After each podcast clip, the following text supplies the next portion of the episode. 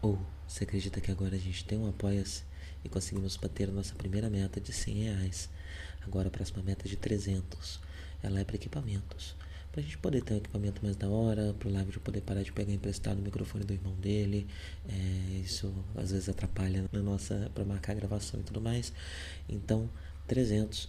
A gente vai juntando esse dinheiro é, além do 100, né? E assim que tiver o suficiente para comprar equipamento, a gente compra e uh, essa meta passa a ser outra meta.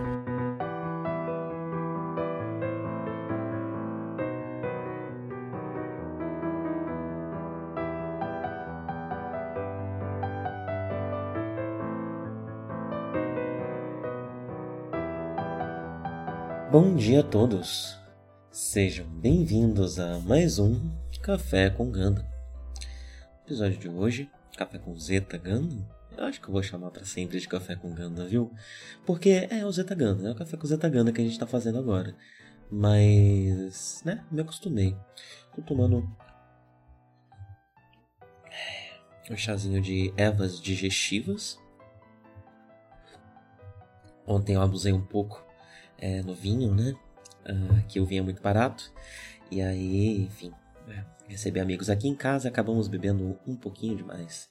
E hoje o meu meu organismo ainda está se recuperando, né, da, da esbórnia, né, da, da noite de ontem. É, porém, outro motivo que afeta minha alma e que eu não posso deixar de falar aqui é, quando esse podcast sair já vai ter feito, provavelmente já vai ter feito um mês do, do ocorrido, é, mas eu tô gravando apenas alguns dias após o atentado ao primeiro estúdio do Kyoto Animation. Um, bem, todo mundo já deve estar mais do que informado, né, de todas as mortes, de tudo que aconteceu.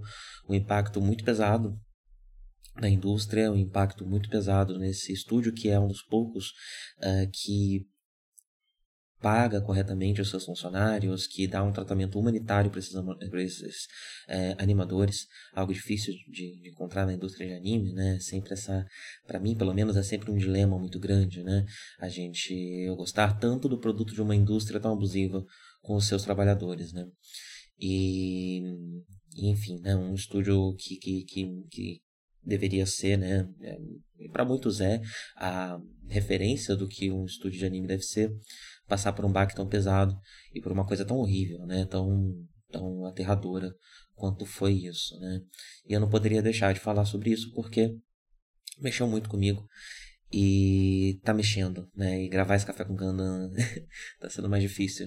Uh, porque, enfim, né, a gente ainda está falando aqui de um momento, né, a gente está falando do, do, da gênese, né, do nascimento da cultura otaku, é, e a gente tinha outras coisas, mas a gente tinha Gundam como um dos grandes arautos dessa cultura no seu início, né, é, e uma obra com um viés tão pacifista, né, com é, mensagens tão pacifistas, que, enfim, né, pula décadas à frente dentro desse dessa cultura se vê um atentado como esse que aconteceu. É, eu ainda me recuso, eu me recuso a acreditar que a cultura otaku se tornou isso. É, eu não acho que, que esse seja o caso. Eu sempre desconfio uh, de qualquer qualquer esforço mediático para para manchar a imagem, né, para estigmatizar um, um movimento contracultural. Ele se tornou muito, ele foi extremamente cooptado pelo capitalismo, mas eu é, me recuso a falar que fico triste de ver o que o, o, a cultura otaku se tornou. Eu não acho que a cultura otaku se tornou isso, eu acho que a gente está vendo sim agora muitos animadores, é, muitos otakus no Japão e no mundo inteiro, é, enfim, né, revoltados com isso que aconteceu e, e, e enfim, prestando suas condolências, é, e eu prefiro acreditar que nós somos a maioria. É, me coloco nisso aí também, né? É, porém, é, é, triste, né? E é, é, difícil não, não, não carregar esse, esse, essa carga enquanto eu gravo esse programa. Mas eu vou fazer um esforço, é, porque a gente. Não há motivo algum para a gente ser profissional, né? A não ser o fato de gostar de fazer as coisas bem feitas, né? É, dentro dos meus termos sempre. é assim que eu funciono. E o Café com Gana tem uma proposta que não é essa, é de dor e sofrimento, apesar da gente falar o tempo inteiro aqui de dor e sofrimento, né? Então, enfim, Gostaria de, de queria abrir aqui meu coração sobre o que está acontecendo e vou tentar levar esse, esse podcast com a mesma perspectiva com a qual a gente fala é, do, dos horrores da guerra aqui nesse podcast, né? A gente está falando de algo que não é intrínseco do ser humano, mas que é algo que a humanidade se tornou. E vamos tentar resgatar, vamos tentar buscar um, o humano que a gente esqueceu, né? Então, mesmo nesse momento de, de dor aqui, de, de enfim, é difícil para mim falar desse assunto até sem ter vontade de chorar. É, tentar resgatar o que nós fomos um dia, né? O que o humano, o que de humano se perdeu dentro de cada coisa, é, cada coisa, cada movimento, cada grupo, cada agrupamento humano que surgiu, é, o que de bom houve e se perdeu, vamos resgatá-lo, porque não é perdido, é parte da nossa essência. É como eu gosto de ver, é como eu gosto de enxergar. É, enfim, toda a minha leitura de, de, de Gundam uh, me levou para esse lado. Eu não gosto da, da visão, da narrativa de que o humano é mau em sua essência, de que o humano é, é enfim, né? O humano é só um animal, o humano é só um ser vivo. E nós somos bem mal ao mesmo tempo. É, que nos resta é na, na, racionalização do que somos enquanto nos organizamos enquanto sociedade é, enfim muitas decisões erradas foram tomadas vivemos num mundo que está longe do ideal é, muito longe do ideal é, mas eu, eu, eu tento sempre lembrar que somos bem mal ao mesmo tempo então vamos lembrar do que é de bom e resgatar o que é de bom e trazer o que é de bom para frente é, sempre trazendo a vida acima de todo o mal que a gente faz uns aos outros, né? Enfim, enfim, chega. Chega de falar sobre isso. Vamos falar de Gundam. Zeta Gundam, episódio 3. Um episódio tristíssimo, um episódio com muita dor e sofrimento. É, foi, né, agora assistindo da segunda vez, esse impacto se diminuiu, né? É, mas da primeira vez eu fiquei em choque com o que acontece nesse episódio. É, vamos falar sobre, mas. É, enfim, é uma construção é a primeira construção de Zetaganda, a primeira vez que a série mostra pra gente, né? E até mesmo do, do que tinha falado, é, a gente ainda não sabia de detalhes sobre a, a, questão do gás, né? Que eu já comentei aqui, mas que vai ser mais é, clareada pela série nos próximos episódios. E essa é a primeira vez que a série nos mostra os horrores, né? O, o, os extremos que essa que a federação está disposta a ir para realmente suprimir qualquer espécie de movimentação política que vai contra esse governo, né? O que ressoa muito com todos nós, né? Eu estou ouvindo um podcast muito bom. Ele se chama ah, meu Deus. Eu acho que é um Mobile Suite Breakdown. Acho que é esse o nome dele. É, a URL deles é Gundam Podcast apenas. É um podcast, sim, Mobile Suite Breakdown, uh, GundamPodcast.com. É um podcast gringo de Gundam que está fazendo algo parecido com o que eu estou fazendo aqui, só que mais bem organizado e mais profissional, podemos dizer assim, porque eles estão sendo. É eles abriram um Patreon, né, e conseguiram uma grana boa e estão lidando com esse podcast quase como um day job, né? Eles falam da dedicação que eles estão dando e tal. E cada semana eles falam de um episódio de Gundam, já fizeram o Gundam 79 inteirinho, né? E agora estão fazendo uh, o Zeta Gundam, uh, alguns episódios à frente de mim, né? é, e eu recomendo demais esse podcast. Eu acho que ele pode ser inclusive um material de, de um material complementar pro, pro Café com Ganga. Eu não acho que uma coisa substitua outras, a outra são, são propostas muito diferentes, né? Mas o que eles fazem é que eles assistem o episódio, quando termina assistir, são duas pessoas, né? Quando termina de assistir o episódio, eles falam um pouco ali das impressões é, deles. É, depois de ter assistido várias vezes, na verdade, eles assistem, assistem umas quatro ou cinco vezes antes de gravar essas impressões ali mais diretas, e dali eles vão também fazer pesquisas e voltam com material de pesquisa é, sobre história, sobre história do Japão, sobre tecnologia, sobre animação, muitas vezes, né? Todo material de, de pesquisa que acaba sendo um material de apoio muito forte, muito poderoso é, para uma obra como Ganda. E eles comentam muito, estão comentando muito de Zetaganda sobre como a estrutura é, da, dos titãs se assemelha muito a polícias da colônia, né? É, um, um, movimento é, pós-colonial, pós-segunda guerra. Eu vou falar isso aqui muito superficialmente, né? Mas eu tenho quase certeza que isso é chamado de pós-colonialismo por estudiosos Mas o principal ponto que eu quero frisar é que a forma como essa opressão e como esses titãs é, ressoam para nós brasileiros é muito potente, porque hum, vivemos em um país que sofreu muito com toda, todo, todo esse, esse momento né, é, pós-colonial, uh, onde a gente teve toda uma longa ditadura, um fantasma que nunca se acabou, né, é, que é um pouco do tema aqui de Zeta Gundam também, né, uma guerra o fantasma da, da, da, da, guerra de um ano ele permanece, né? Ele é um, foi uma guerra que terminou de uma forma satisfatória, foi um assunto que nunca se resolveu e esse fantasma continua beirando ali, né? É, e eu sou muito da, da, da, opinião de que qualquer movimento político que não se resolve, que, que todo movimento político surge com uma, com, com, com, com, um movimento, de certa forma, até mesmo catártico, né? Seja uma revolução, seja um golpe de Estado, é, seja uma movimentação, sempre tem um quê de catártico numa grande virada é, para um momento político, especialmente para um momento político é, violento, né? E eu sou muito da opinião de que se não há um movimento catártico é, ao fim desse movimento político, ele meio que nunca acaba, ele apenas se transforma, né? E continua existindo de uma maneira estrutural dentro daquela sociedade. É, é muito da minha leitura da, da situação do Brasil. É, eu não considero a ditadura acabou, mas é, como ela acabou dessa forma muito pacífica, com um acordo, é, esse fantasma, esse fantasma da ditadura sempre esteve conosco, a gente esqueceu por eles dele por um, por um bom momento uh, e agora ele volta né, a nos assombrar uh, e isso acontece pô, pela falta desse movimento catártico né? e esse mesmo movimento catártico também não aconteceu é, com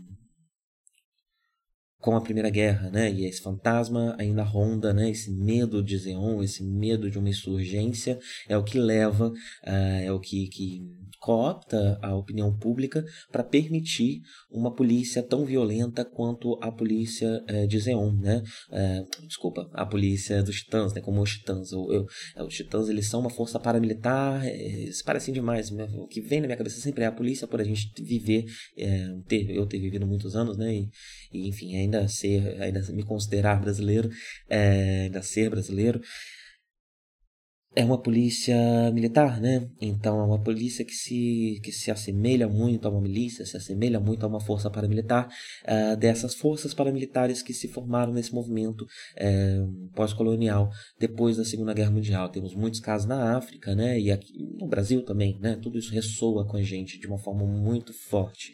É, e eu falei desse podcast, comecei a falar desse podcast e me dei com esse assunto, porque esse podcast fala muito uh, dessa questão histórica específica e do quanto o Zeta Gundam bebe dessa polícia dessa polícia opressora, dessa polícia colonial, que, enfim, né, eventualmente essa, as táticas dela foram exportadas e hoje em dia são aplicadas até mesmo em países de, de europeus, né, em países é, na, na, nos próprios Estados Unidos, como uma ferramenta de controle também é, do, do povo é, de todos os povos, né, mas enfim, me estou tangenciando aqui um pouco demais, mas eu queria falar sobre isso, né, sobre como essa figura dos titãs, essa figura violenta dos titãs, mexeu muito comigo, eu acho que mexe muito com a gente por conta dessa natureza, né, e dessa ressonância com algo muito próximo da nossa realidade. É, como pelo menos esses dois primeiros ganas gostam falar, de falar muito, é, opressão é um assunto, né? É, junto com, com, com, a questão do pacifismo. É, a guerra é um assunto muito quente no primeiro Ganda, mas está lá dentro desse contexto em que é uma crítica a, a, a um governo opressor, de certa forma, né? um governo opressor que, que, e conservador é, que se instaura no Japão naquele período. Né? E agora em Zetaganda a gente tem isso um pouco mais trazido à frente. Né? É, realmente é, parece ser um dos grandes temas da série, né? junto com algumas outras coisas, como questões de gênero, uh, por conta da figura do Camilo, né? É, que a gente vai explorar aqui ao longo dessa série. Né? Resolvi fazer um freestyle por, porque, enfim, né? Tô, tô, tô abalado, é mais fácil do que é, seguir o que eu tinha planejado pro, pro, pro, pro, episódio. Mas vamos lá, vamos voltar do começo e vou fazer aqui um, um comentário um pouco mais cronológico é, do que ocorre nesse episódio, né? No começo a gente já tem uma sequência de cenas que nos mostra é, muito bem. É, primeiro temos alguns personagens que são introduzidos, eu vou deixar para falar deles um pouco mais à frente, e vou focar nos temas que, que, que, permanecem dos episódios anteriores, né? A gente vê o Bright sendo maltratado pelos titãs, né? Ele tá todo arrebentado por conta da surra que ele levou. O Basquion, ele faz questão de, de dar um trabalho de garoto de recados para ele, manda esse relatório aqui. É, para para o meu superior, né? descobrimos que Basquion não é uh, o líder dos titãs, existe um superior acima deles, um cara chamado Jamitov Hymen, ou Hymen, não sei como se fala, nomes maravilhosos de Gundam, né? É, que eu não sei também se é o líder dos Titãs, mas seria a minha aposta, né? Não sei que a série esteja é, tentando esconder em muitas camadas quem, quem, quem, quem que tá na liderança dos Titãs, é, para explicar um pouco melhor de como isso se formou, né? Como isso foi possível. Um, é, eu diria que esse superior do Basquion já é o grande líder, né? Quem, quem realmente uh, chefeia os titãs, chefia os titãs. É, mas não tenho certeza, não tenho certeza, né? E além disso tudo, ainda aparece o Jamaican, que dá um tapão nas costas do, do, do Brightmake como uma saudação, né? É, mas é, machucando, falando dos machucados, mostrando os machucados dele, né? E tudo isso tem uma estrutura de, humilha de humilhação muito característica do ambiente militar, né? Mais pra frente nós vamos dis discutir, é discutido nesse episódio sobre se os titãs são militares ou se eles são paramilitares, né? Mas esse tipo de humilhação que eles fazem aqui é, é, é algo da, da hierarquia militar, né? Você dá uma surra no maluco e no, no dia seguinte você meio que finge que nada aconteceu, ao mesmo tempo que você dá trabalho para eles, que não são trabalhos que não costumam ser é, da, da alçada dele, né? Mas você dá esses trabalhos até de hierarquias melhores, menores como uma forma de, de humilhação mesmo, né? Ao mesmo tempo que você finge que nada aconteceu, mas reconhece através de pequenos gestos também de humilhação é, o que aconteceu, né? Quando o Jamaican dá um tapa nas costas do, do, do, do Bright, além de uma agressão, né? É, ele tá dando uma saudação, então ele tá mostrando, olha, a gente tá fingindo que nada aconteceu, mas isso aqui aconteceu, lembre-se sempre quem manda em você, né? Reforçando essa estrutura de, de poder. É uma, mas muito poderosa essa cena, essa sequência.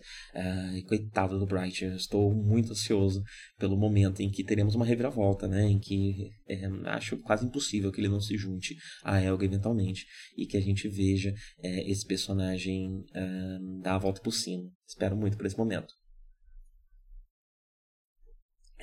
Falando da Helga, a Camille está agora na, na, na nave. Eu, eu nunca sei se eu vou chamar ele de Camille ou Camille. É, talvez eu fique alternando até chegar numa, numa conclusão de como é mais confortável para mim chamá-lo. É, ele está a bordo da Argama, a nave uh, da Elg no momento, né, uh, que a gente está tendo contato com. Uh, nessa nave estão o, os grandes líderes da Elg, a gente descobre. Uh, eu acho que o episódio não deixa isso muito claro, não. Uh, mas a gente vai dar uma pesquisada, né? A Elg ela é comandada por esses três caras, né? Três homens. Inclusive é interessante isso, né? Uma força muito masculina. Ao longo dos próximos episódios a gente vai ver um esforço de trazer mais mulheres para essa tripulação, mas nesse primeiro momento é uma tripulação muito masculina e, e, de homens adultos, né? Então é uma tripulação mais opressora do que a, a tripulação da, da base branca, né? É, e a gente tem três líderes da, da, da, da né? Uh, vemos eles conversando com o Camilo, um deles a gente já conhece, que é Quatro. Uh, eu não sei muito bem, o Quatro ele parece ser uma espécie de líder público da, da Elga. A gente deve ver um pouco mais sobre isso mais pra frente, né? É, além deles, nós temos o, o de bigodinho, né? O Renken, ele é o capitão da Argama e também um dos líderes da, da Elk. E por fim temos Blacks. Ele é o grande líder, o grande idealizador, né? Um realmente dos fundadores é o Barbudo, né? Todos muito loiros, né? Tem isso também. Então são todos muito caucasianos, muito brancos e loiros. É outra coisa que dá um pouco dessa impressão, né? É, eu acho que é proposital isso da série, eu diria, viu? Uh, a gente tem uma força revolucionária que é muito masculina e muito caucasiana. Eu acho que isso está lá realmente para dar uma, uma sensação de desconforto, né? Pra gente não confiar 100% nessa força é, como algo que a gente, né? Todos são heróis, todos são, são, são pessoas de altíssima índole, né? Mais pra frente a gente deve ver um pouco mais de questões.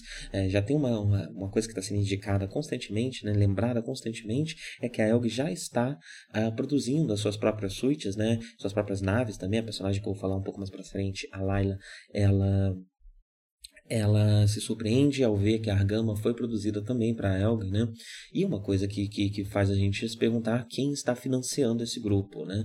Eu acho que é quando a gente começar a saber um pouco mais dessas coisas que a gente vai começar a talvez ter um pouco mais de noção dessa, dessa possível índole negativa é, da Elg, né? É, não, não estou dizendo que é uma força vilanesca, né?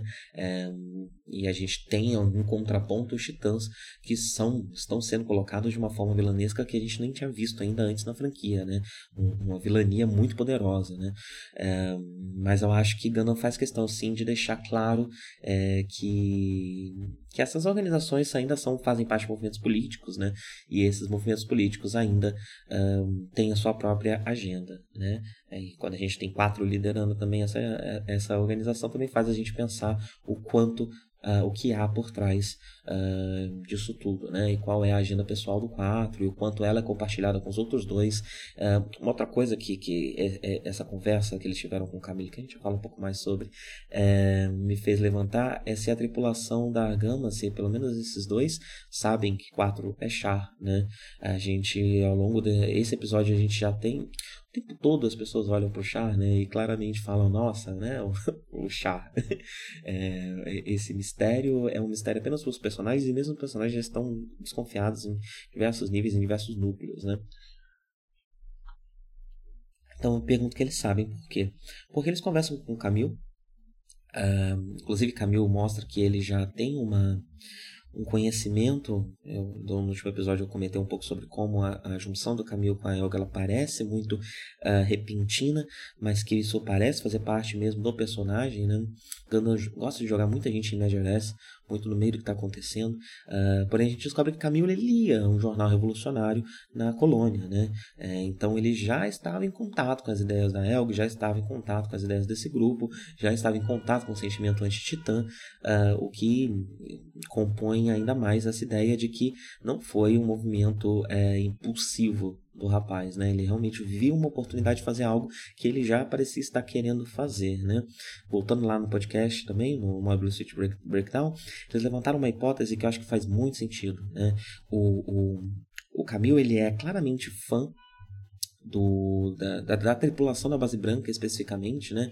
Ele fala que leu sobre o Amorô, ele é fã do Bright, já teve tem uma, uma, uma, uma um autógrafo do Bright, né? É, e essa movimentação uh, não parece ser compartilhada pelo resto da federação, não parece algo comum. Uh, a base branca não virou exatamente uh, heróis, né? Referências. Meio que o jogo seguiu, né? porém, Camille é muito fã da base branca, né? É, e ele está ligado a esportes que são esportes é, muito ligados ao militarismo na época, né? Ele pilota pequenas mobile suites, né? Ah, o Homo aves é um esporte que você vira, vira um caça humano, né? Então há essa, esse, esse, militarismo pesado ali, né? Então por que um menino que, que já, já, já, já estava flertando com essas coisas e que gosta da base branca, que apesar de tudo ainda é uma nave militar, né? Uma tripulação militar, heróis de guerra, ah, desenvolver esse sentimento antimilitar tão poderoso, né? E a teoria que eles formam, a leitura que eles formam, que é muito boa, e realmente é a minha, a minha leitura no momento, é a de que é, Camille cresceu fã da Base Branca, queria entrar para a Federação, queria entrar para o Exército, porque ele queria se tornar é, parte disso, né, é, da base branca, porém a, a, a, as forças militares foram para o lado completamente oposto, os titãs ganharam uma grande força e hoje em dia para você ter relevância você precisa ter um titã, e Camille não só não vai querer ser um titã porque vai contra o tipo de, de, de de um movimento, né, e de heróis que ele tinha, né, vai completamente contra, como também ele não pode, porque ele nasceu no espaço, ele não pode ser um titã. É, então, por quê? Ele não vai querer se tornar militar para ser humilhado pelos titãs, né? E é por isso que quando aquele, aquele oficial titã diz para Camille que ele tava, que ele era tão bom que poderia prestar serviço, ele fica muito, muito, muito chateado, muito enravecido, né? É, porque ele sabe que se ele quiser ser o que ele sempre quis ser hoje em dia, ele vai ter que lamber as botas dos titãs da mesma forma que o Bright está sendo forçado a fazer na base da violência, né? Então descobrimos que Camille já lia, já tinha contato com esse tipo de, de material, né? E a reação do, do Blacks e do Henkin ao, ao, ao, ao Camille é muito interessante.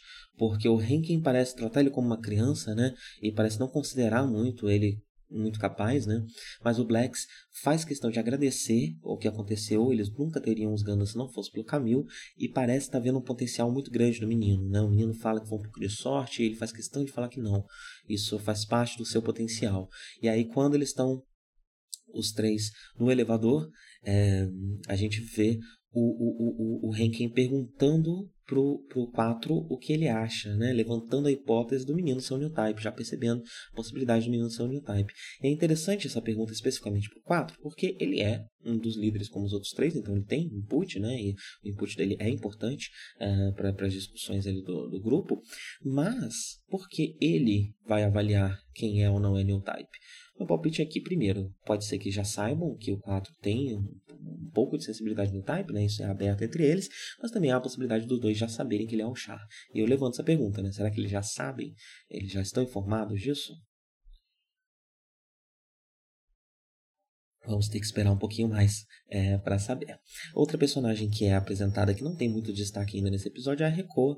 Ela é uma agente de inteligência da Elg e ela é uh, colocada para cuidar do do, do Camil, né? Ela fica responsável por, por cuidar do Camil. É interessante ver como a tripulação está tendo essa dificuldade de o que fazer com essa criança, né? Eles estão tratando ele mais como uma criança do que a Moro foi tratada na base branca, porque enfim, né? Na base branca todo mundo tinha a mesma idade, tinha essa faixa de idade, o mais velho tinha 19 anos, e agora a gente está falando aqui realmente de uma tripulação adulta, né? Onde a gente tem só o Camil como um jovem, né? Como uma, uma um adolescente, né? É, então ninguém sabe muito bem o que fazer com esse menino e pedem para ela cuidar dele, né? O que de novo reforça isso que eu já estava falando, né? A série parece estar querendo sempre nos deixar um pouco desconfortável e eu não acho, antes que, que alguém possa levantar essa hipótese, que essa é uma leitura muito contemporânea.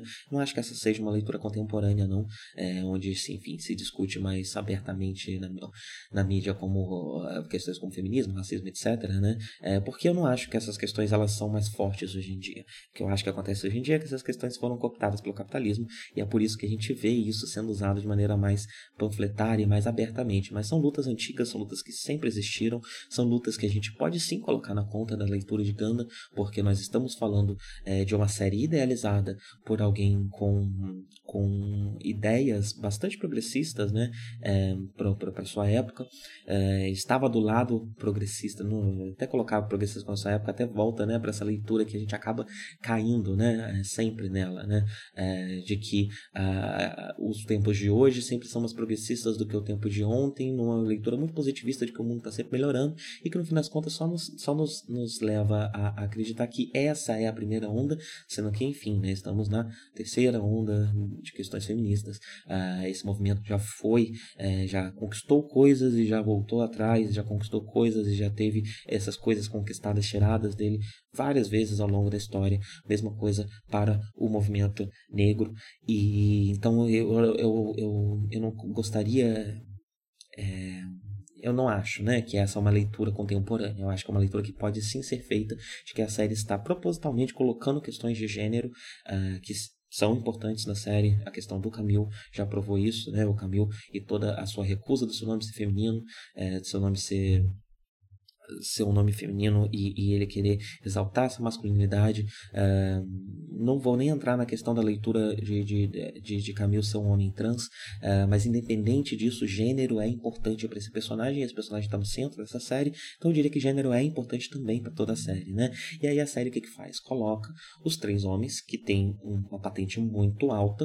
Uh, colocando a, a, a, mulher, a única mulher ali da, da desse, dessa equipe principal, né, é, para fazer trabalhos de mulher, vamos colocar assim, né, entre, entre aspas, né, então vai cuidar da criança, vai servir o café, é, o que é natural por conta da patente dela, mas eu não acho que isso esteja em uh, que isso esteja ali apenas por coincidência. Eu não acho que isso esteja ali apenas por coincidência. Eu acho que faz parte desse, desse pequeno desconforto que a gente precisa seguir para não olhar para os Ael todos como grandíssimos heróis. Né? E a Recoa fica, ou Recoa, não sei ainda também como vou chamar ela, é, fica responsável por cuidar do, do menino Camil. Do outro lado, nós somos apresentados a um outro grupo de personagens que vai ser importante nos próximos episódios, que é a Layla e os, os federais, os agentes da federação, né, os oficiais da federação, que não são titãs, mas que são de Luna 2. Luna 2, vamos recapitular aqui, né? É a primeira base que a base branca aporta durante a série de 79 para pedir refúgio, uh, fugindo da, da, da colônia, né? Da, da ala 7, uh, depois do, do ataque de Zeon, eles vão lá pedir refúgio e são recebidos não muito bem, uh, porque uh, eles, bem, é, são, são civis e cadetes que meio que sequestraram uma nave, né, e que estão tendo contato com material confidencial da Federação.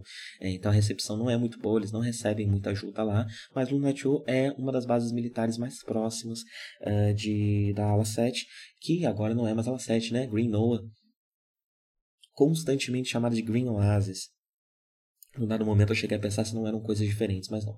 Green Noah e Green Oasis são o mesmo lugar. É a primeira a primeira colônia né, eh, da, da ala 7. Né? Agora temos a segunda, Grips, antiga Green Noah 2.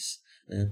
Um, e, e, e, e, Luna 2 é a base mais, mais próxima né, de Noah e ela é um asteroide uh, que fica é chamado de, de, Luna 2 por ficar próximo da Lua. Né? A segunda Lua é um asteroide que fica por ali. Essa base foi feita lá.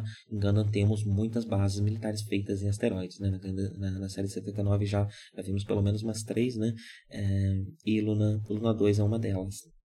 E, e esses militares de Luna 2 estão vindo para tentar auxiliar aqui na situação né, de, desse roubo uh, do, do, do, dos Gundams por parte da Elg. Somos apresentados ao capitão, que eu não lembro o nome dele, né? Mas mais importante que isso, que o capitão acho que nem recebe o um nome. Mas somos apresentados a Laila.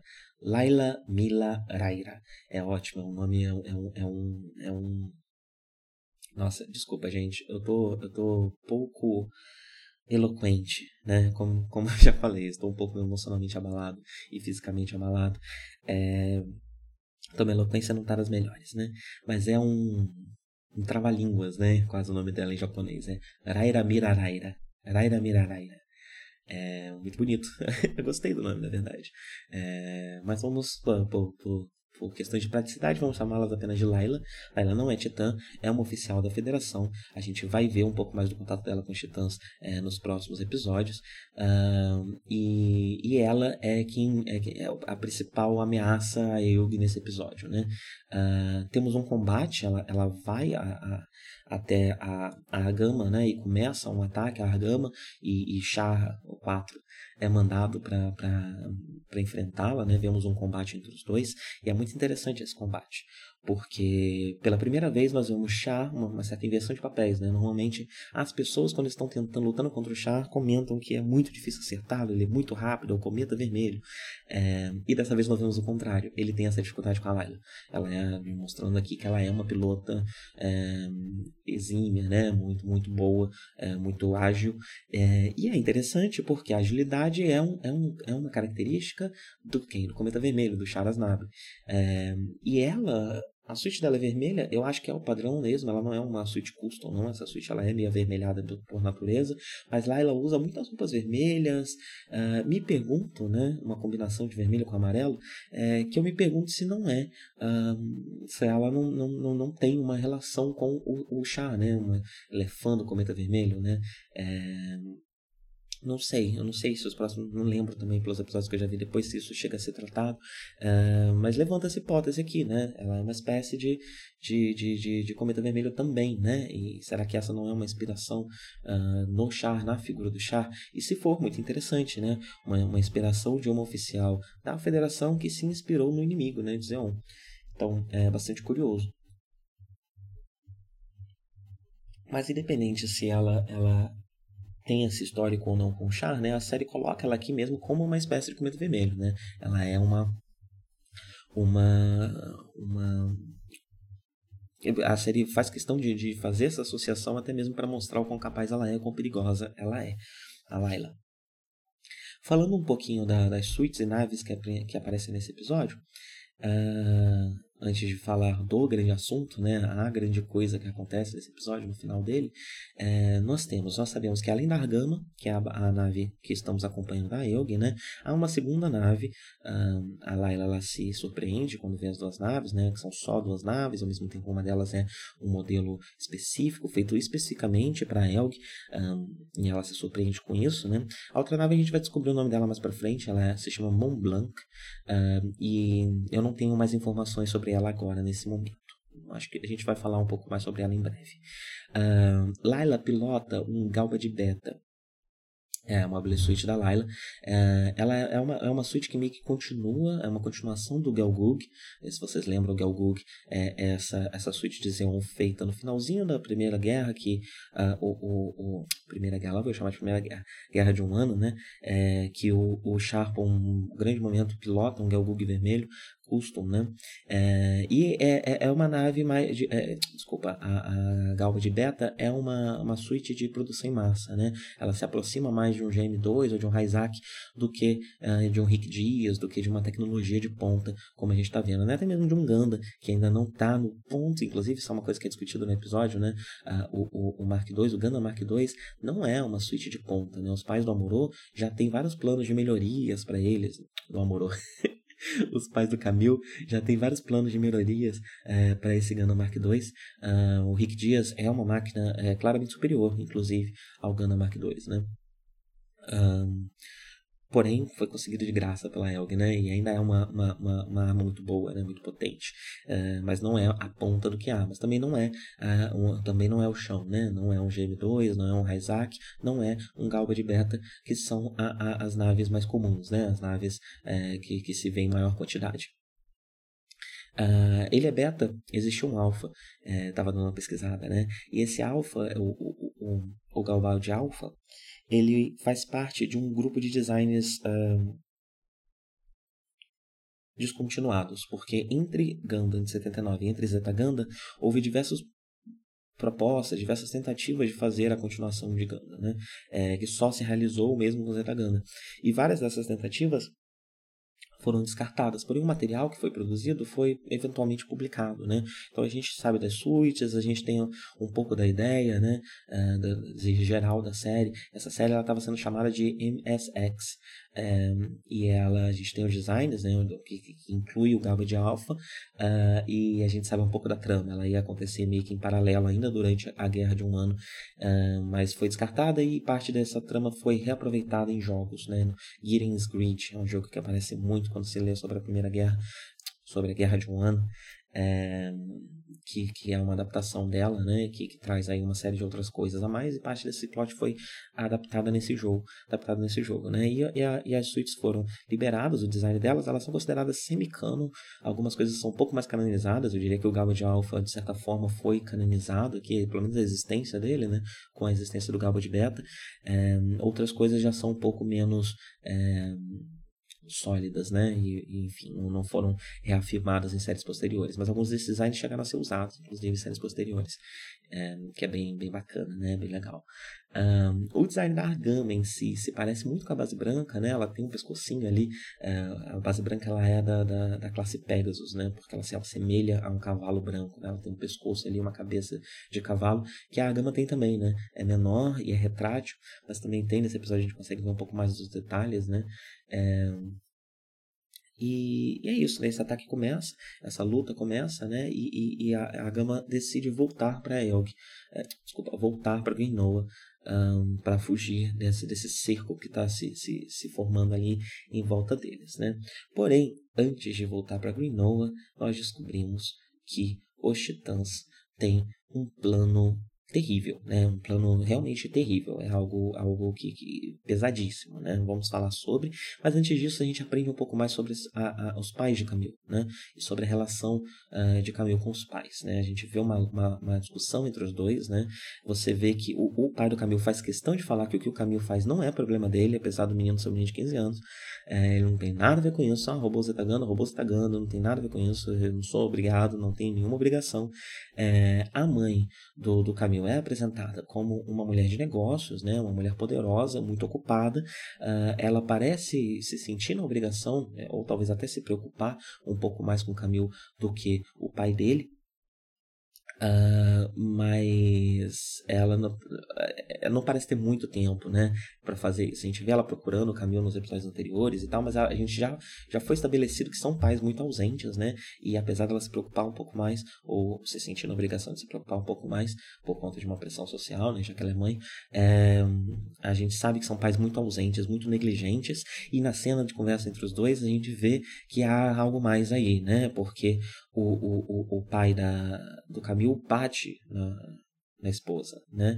E a gente a gente tá numa situação aqui, Ganda é, é conhecido pelas suas tapas, né? É, Ganda é, eu acho que Zetaganda é quem propagou muito, junto com os filmes de Ganda, né? Que quando a gente vê no filme acontece muito sequencial essas violências constantes, né? E em Zetaganda quase todo episódio tem um soco, tem um tapa, tem violência física, né? Uma violência física institucionalizada, inclusive, né? Os titãs, eles são violentos, né? E eles agridem mesmo. É, então a gente está vivendo em um, em um mundo e uma federação em que a violência é institucionalizada. Mas mesmo com essa violência institucionalizada, mesmo que as pessoas estejam se esboveteando o tempo inteirinho nessa série, é, ainda há um peso, né? Quando um casal, um homem bate numa mulher, né? É, aí, aí é violência doméstica e aí a gente, a gente é, acerta bem perto de casa, né? Vamos dizer assim. Então a gente está falando sim também de é, uma família violenta com um pai agressor, né? É, isso é uma coisa que eu comentei, inclusive, no Gana de 79, né? A gente não pode botar na época, agora a gente já está nos anos 80. É, e eu não acho que o tipo de violência que, que Gana está nos mostrando é o tipo de violência comum de se ter com a família e com os filhos, é, que era normalizado nos anos 80. Acho que mesmo em 85 isso era visto como ruim, né? Como negativo. Eu acho que é isso que a série está querendo nos contar, inclusive na relação de caminho com seus pais, né? São pais ausentes e, e, e negligentes e um pai violento né, que bate tanto nela quanto nele, provavelmente. Né? O Camilo, inclusive, parece muito acostumado a apanhar, seja de Titã, seja de qualquer pessoa, né? é, dos, do pai, etc. Né? Ah, então, isso, eu acho que isso é muito bem é, estabelecido aqui, essa relação do, do, do, do Camilo com o pai, e eu acho que isso acaba sendo é, reforçado quando a gente tem um corte dessa cena dos pais conversando sobre Camilo uh, e, e, e, evidenciando né, essa negligência e essa violência. Uh, a gente tem um corte imediato, imediato para Recoa, ajudando ele a botar a, a, a, o traje espacial, né? É, mostrando uma, uma o, o, trabalho que ela está fazendo ali é um trabalho é, social, é um, é um, é um trabalho uh, de nurture, né? Ele, ela está cuidando do menino, né? Um trabalho uh, muito visto como feminino e muito trabalhado com feminino. A série está trabalhando muito com feminino, infelizmente, né? Um trabalho uh, meio que exclusivo da, da mulher, né? Em, em, em muitos momentos e, e, que mesmo quando não é exclusivo é, é, é esperado dela, né? E ele e, e ela está fazendo esse trabalho de colocar a, a, a a, a suíte nele e, e, já estabelece uma, uma possibilidade do, do, do, do Camilo começar a ver Recoa como uma figura materna, né? É, e como os pais, a relação com os pais de Camilo vão ser muito presentes nesse começo, acho que a gente vai falar bastante disso, inclusive, né? De Camilo procurando mães e pais substitutos, né? Eu acho que esse corte mostra muito esse primeiro momento, esse primeiro momento onde Camilo recebe um cuidado que ele não recebe dos pais e não recebia dos pais por conta do distanciamento e da negligência dos pais. É, Acho que isso faz parte da composição do personagem, ao mesmo tempo que trabalha com essa questão de gênero que a gente já está discutindo aqui. É, eu achei um corte muito, muito rico, né? É, e é interessante ver que ninguém acha uma boa ideia mandar o Camilo para o combate, ninguém está querendo isso por enquanto. É, parece ser a ideia geral da nave é que o Camilo é só uma criança que está aqui e a gente vai tratar ele como uma criança da idade dele. Né? É, mas a gente já tem essa ideia do, do, do Blacks de, de, que ele pode ser um new type, então a gente deve ver isso se desenvolvendo nos próximos episódios, né? É, essa relação de, de o que, que a gente vai fazer com esse garoto. Né? E aí vamos para o grande e terrível plano uh, de Basquion e dos Titãs. Né? Uh, é, é muito interessante que bem eu estou contando que todo mundo que já viu já viu o episódio né é, então basicamente o que ele vai fazer é pegar os pais de Camille que trabalham para os Titãs porém não são titãs, é, e suspeito até que sejam Space Noids. Acho que eles talvez tenham nascido no espaço, não sei se é estabelecido se eles nasceram, se algum deles nasceu na Terra ou não. Esses pais de Camille vão ser mantidos reféns para conseguir os Gandalf de volta, para tentar fazer com que a Aegon devolva os Gandalf em troca da vida deles. E para é, demonstrar isso, o que eles fazem? Eles mandam uma cápsula para o espaço, junto com alguns titãs e algumas suítes. É, essa cápsula, dentro dela está a mãe do Camille. Né? É, e uh, tudo isso é feito de um, de um, jeito meio, meio obscuro, até mesmo para os oficiais que estão sendo mandados. Né? Os, os, os, titãs que estão sendo mandados, a Emma vai, vai liderar essa operação. E se ela soubesse o que está acontecendo, ela nunca estaria ok com isso. A Emma já foi estabelecida como uma titã que questiona a violência dos titãs. Né? É, mas ela é mandada às cegas, ela não sabe o que está acontecendo. Ela é mandada com uma carta escrita à mão e com uma cápsula que ninguém sabe o que tem dentro. Eles até pensam que é uma bomba, ela pergunta se é preciso tomar cuidado. É, e quando eles são enviados, o Bascom faz questão é, de, de comentar, falar sobre o Blacks, né? Que é um, um elemento aí que, que talvez mostre até uma. Talvez exista uma rixa pessoal entre Basquion e Blacks. É, não seja só uma questão mesmo de Titãs versus Aelk. Um, mas eu posso estar lendo já mais um pouco também. Mas ele faz questão de falar, né? Tipo, ah, você não pede para esperar, Blacks. Você você não sabe o que está vindo para você aí. É, enfim, Emma chega sem saber nada do que está acontecendo. O próprio. Qual é o nome dele? O menino, o topetudo, que, que o Camil bate no primeiro episódio, o Titã. Esqueci o nome dele agora. Ele ele também não está sabendo direito o que está acontecendo, não. Ele, ele também tem uma própria, uma ordens que foram dadas apenas a ele, inclusive subvertendo a, a, hierarquia da própria operação, né? Que a Emma estava comandando, mas a Emma não sabe que ele está com uh, ordens pessoais dadas por Basquion ali para ele, e a ordem que é dada é de atirar na cápsula e destruir a cápsula se a Elg tentar tomar a cápsula, né? E aí a gente vê todo o caos dentro da nave com essa situação acontecendo. Kema chega, chega com uma bandeira branca, pilotando um dos ganos negros, né? É, e fala, olha, eu traço essa carta, não sabe nada do que tem na carta, não sabe nada do que tem na, na cápsula, né? Antes da, da, do, do, plano se desvendar ali, né, e todo mundo ficar sabendo dele, a gente vê uma, um encontro Camille Emma, que toca uma musiquinha que eu acho que é um indício, mais um indício, não sei se eu já tinha comentado desses indícios aqui, se já tinham acontecido, ou se eram só dos episódios que eu já assisti. É, mas existem indícios de que Emma é new type, né? E eu acho que os dois se encontrando e a musiquinha tocando, remete um tanto até mesmo a, a Lala Muro, né? É, então, eu acho que é um grande indício ali de que estamos vendo um encontro de dois new types, né? É, e ela vai apresentar o plano para eles e quando a Elg lê o que está escrito, vira para ele e fala: você, leu essa carta, né? E mostra para ela o que aconteceu, você viu o choque dela. Ela fica extremamente abalada, né? E começa uma discussão. O Blacks, ele é sempre muito atinado, né? Ele tem um senso político muito grande, ele parece estar sempre muito a, a fim de recrutar pessoas para o lado dele, né? Ele vai estar sempre fazendo discursos políticos muito é, sedutores, né? É, e ele imediatamente começa, né? Onde ele faz uh, um discurso falando sobre como os titãs não são parte do exército, não fazem parte das forças militares é, de, da federação, e sim, eles são já um grupo paramilitar, uma milícia, é difícil traduzir, né? Em, em inglês está escrito Private Army, em japonês também existe uma palavra que tem essa, essa, essa conotação de exército privado, então tem um exército que responde a uma pessoa, né, e vai cumprir a agenda dessa pessoa e não a agenda da nação, que é uh, para que serve um, um, um, exército teoricamente. É, e ele, ele começa a falar sobre isso, né? sobre como eles são uma força paramilitar, uma milícia que não, res, não respondem à estrutura uh, interna da, dos militares e, consequentemente, não precisam obedecer ou se preocupar com crimes de guerra ou com qualquer coisa do tipo. Né? É, e e ela, ela, ela mesma recusa a aceitar isso né? e fala que ela não, não, não ela não se inscreveu num, num, num exército particular, numa milícia, né? É, e isso já mostra, ele reforça um pouco mais já o conflito interno dela, da Emma.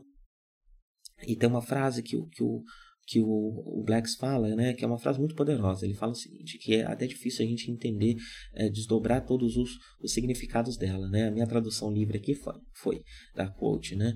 Esses são os soldados pessoais de pessoas cujos espíritos foram puxados pela gravidade da Terra foram atraídos, né, foram aprisionados pela, pela gravidade da Terra, podemos dizer até, né, é, e eu acho que isso está muito, é, é, essa frase é uma frase sobre classe na minha leitura, né, a Terra é o lugar dos ricos aqui, né, e o espaço não, é, e, e, e, e o exército está seguindo a intenção dessas pessoas que estão presas à Terra, que não querem uma expansão espacial e não querem nem que, que, que quem foi para o espaço tenha a sua, a sua independência né, e siga o seu próprio caminho, uh, novamente voltando lá para as questões coloniais que a gente já, já, já discutiu aqui nesse episódio. Né?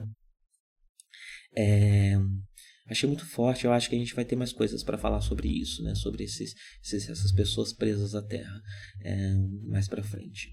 E aí, qual é a reação das pessoas, né? Isso aqui também é interessante ver. A gente tem o, o, o, o alto comando meio que se divide, né?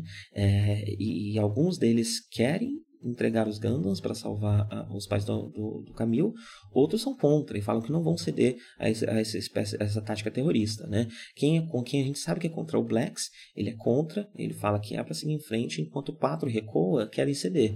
Eles querem é, de, entregar os Gandans e salvar o, o, o um, os pais de Camil. E enquanto tudo isso estava acontecendo, né, Rádio Peão comendo solto na nave, né? Camil tá usando uma, uma, uma suíte de piloto, né? E aí alguém de costas vê ele como piloto, pensa que ele faz parte da tripulação e comenta, parece que os titãs estão mantendo os pais do garoto refém. E aí quando vira, é Camil. Que história é essa? Meus pais estão reféns, né? E o que, que ele faz? Óbvio que ele faz uma estupidez, né? ele vai correndo pegar o Ganda e resolver isso. Porém, novamente, vamos de novo aqui conversar sobre Camil. A atitude de Camil parece estúpida num primeiro momento, assim como todas as atitudes que ele toma até agora parecem estúpidas num primeiro momento. Mas vamos entender o que há por trás da atitude de Camil, né? E, e as dicas estão na forma e nas coisas que ele fala, né? Quando ele entra no Gundam e ele vai embora, é, ele não está falando nem vou salvar os meus pais, ele não está falando também é, isso é sobre mim e eu que preciso resolver, sabe? É uma, uma noção dessa, não. O que ele fala é: por que vocês sempre fazem isso comigo? É uma relação de um filho de pais abusivos. É uma relação desses pais que estão sempre existindo é, como um fantasma na vida desses, desses, desse menino, né? Que cobra dele coisas é, sem dar nada em troca né? Eu acho que é isso, é esse o sentimento de Camilo aqui nesse momento, né? De novo, mais uma vez, eu tomo a, a, grande atitude na minha vida, eu fujo de casa, eu me junto a um grupo revolucionário e mesmo assim é, é, é as coisas se ajustam de uma forma que meus pais estão em uma posição castradora, em uma posição que está me cobrando coisas, que não me dá nada de pessoas que nunca me deram nada, né? Eu acho que a reação do Camilo é muito visceral nesse, nesse sentido, né? E, e, e, e, ela pode parecer até egoísta, né? Se você para para pensar na situação, mas aí você pensa no histórico do Camilo, você pensa em todo o abuso que esse menino já deve ter sofrido, em tudo que esse menino já passou na mão desses pais, né? É, a série nunca mostra isso pra gente, mas eu acho que a reação do Camilo já pode ser uma prova pra gente de tudo que ele passou, né? E aí a gente tá olhando pro menino que, que talvez seja sim uma reação egoísta, mas ele precisa se permitir egoísta, né? É, eu uh, eu recomendo. Eu, eu, eu não me sinto pronto para falar muito sobre. Não é uma questão com a qual eu me identifico, pelo menos não 100%, né? Eu acho que todo mundo talvez tenha um sentimento ou outro sobre o assunto, né? Eu não acho que eu tenha sido, é, eu tenha passado por, por, por muito disso, é, porém eu recomendo muito que vocês leiam sobre pais negligentes, o efeito, o efeito dessa negligência é, na, na, nas crianças, adolescentes e adultos, né? Que cresceram num lar como esse. É, e eu diria que a reação de Camilo bate muito com alguém que está nessa posição, é, de alguém realmente que nasceu num, pai, num, num lar é, pelo menos negligente, talvez mais abusivo do que isso, né? Provavelmente fisicamente abusivo. Eu acho que é essa a reação dele quando ele vai, né? É uma reação emocional, é, mas é uma reação de alguém que está pela primeira vez se sentindo livre, alguém que pela primeira vez entendeu essa estrutura e está se voltando contra ela, né? Essa estrutura abusiva familiar que ele, que ele vivia, né? E aí, isso está dentro de uma das coisas mais doidas que você pode imaginar, né? É, é, é toda essa situação de manter ele refém, a forma como está sendo mantido, é, é, é, terrível, é terrível, é terrível. É, uma, é um encontro né, de, um, de, um, de, um, de um jovem que está acordando por uma situação que ele cresceu contra, está se revoltando contra a situação, junto com um outro, um governo opressor maluco, né, é fascista, é uma, uma milícia fascista né, que está é, colocando a vida desses dois civis como reféns para conseguir de volta o seu armamento militar que foi roubado. Né? É, e aí Amuro, Camil vai é, tentar realmente pegar, não sei exatamente qual era o plano dele, pegar a cápsula, levar embora a cápsula. Porém, Jared, lembrei o nome dele, tem aqui mais anotações, né? É, tava com esse aviso de que se qualquer é, força da Elk tentasse tomar a cápsula, era para ele destruir a cápsula. No primeiro momento ele pensa que pode ser Emma, que também estava pilotando um Ganda, né?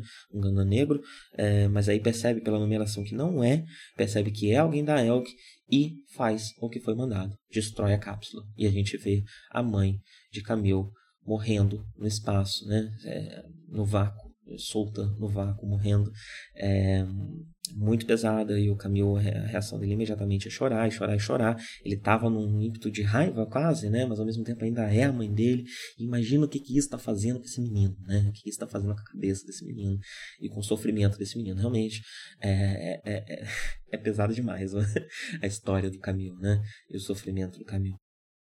E a gente no final, né, vê que o próprio Jared sente algo errado no ar, né?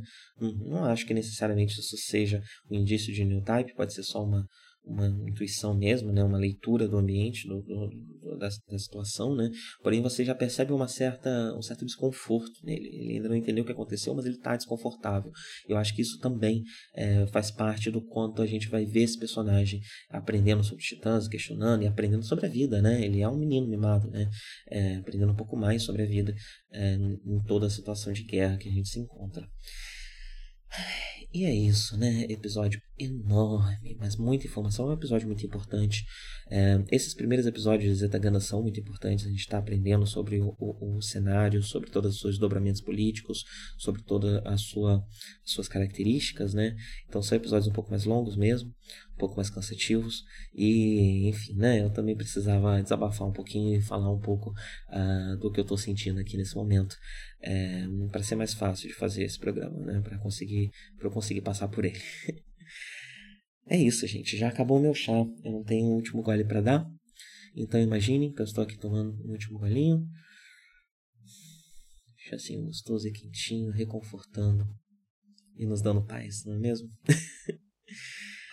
Tenham todos um bom dia e até a próxima.